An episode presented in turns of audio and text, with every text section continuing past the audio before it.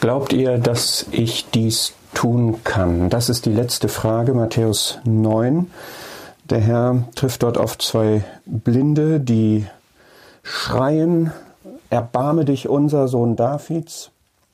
Und dann spricht er zu ihnen, glaubt ihr, dass ich dies tun kann? Sie sagen, ja, Herr, er rührt ihre Augen an und spricht, euch geschehe nach eurem Glauben und ihre Augen wurden aufgetan. Dieses Thema wie reagiere ich auf die Offenbarung Gottes als des Allmächtigen? Nämlich reagiere ich im Glauben, das durchzieht ja eigentlich die ganzen Episoden, die wir jetzt vor uns hatten. Und ich möchte das jetzt nochmal explizit zum Thema machen, kurz.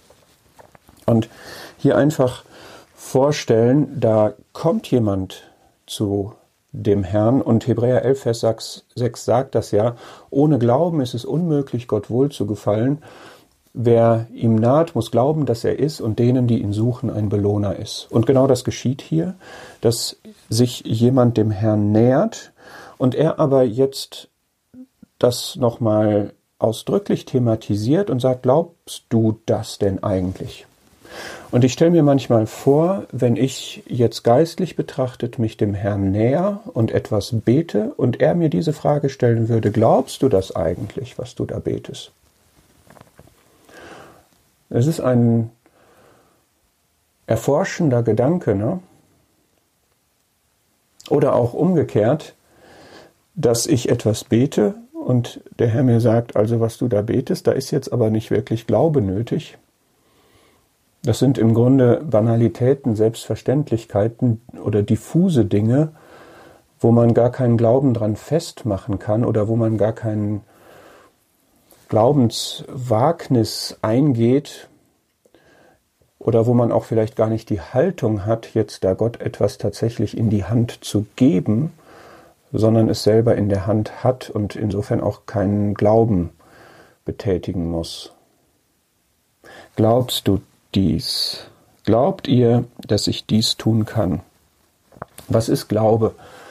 Ich möchte zwei Dinge dazu sagen. Das eine ist, Glauben, so hat Luther das mal definiert, ist Ja sagen zu dem, was bei Gott wahr ist.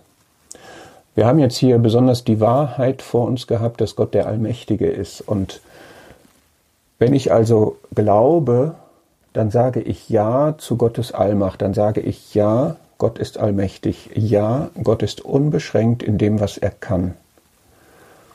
Das ist Glaube. Und Glaube kann man auch mit Vertrauen wiedergeben.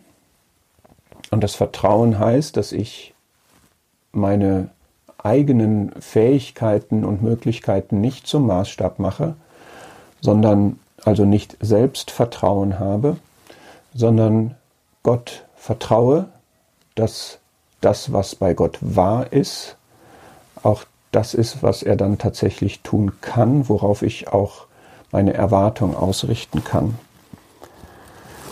Und die Antwort, die der Herr hier gibt, dass er sagt, euch geschehe nach eurem Glauben, die beleuchtet noch einmal das, was wir letztes Mal auch schon hatten, dass es einen Zusammenhang gibt, den die Schrift deutlich aufzeigt zwischen dem Glauben und dem, was möglich ist. Euch geschehe nach eurem Glauben. Und ich denke bei dieser Stelle immer an Jakobus 4. Ihr habt nichts, weil ihr nicht bittet. Oder ihr bittet und empfangt nichts, weil ihr übel bittet, weil ihr egoistisch bittet, weil ihr egozentrisch, selbstbezogen zu eurer Befriedigung bittet und nicht zur Verherrlichung Gottes.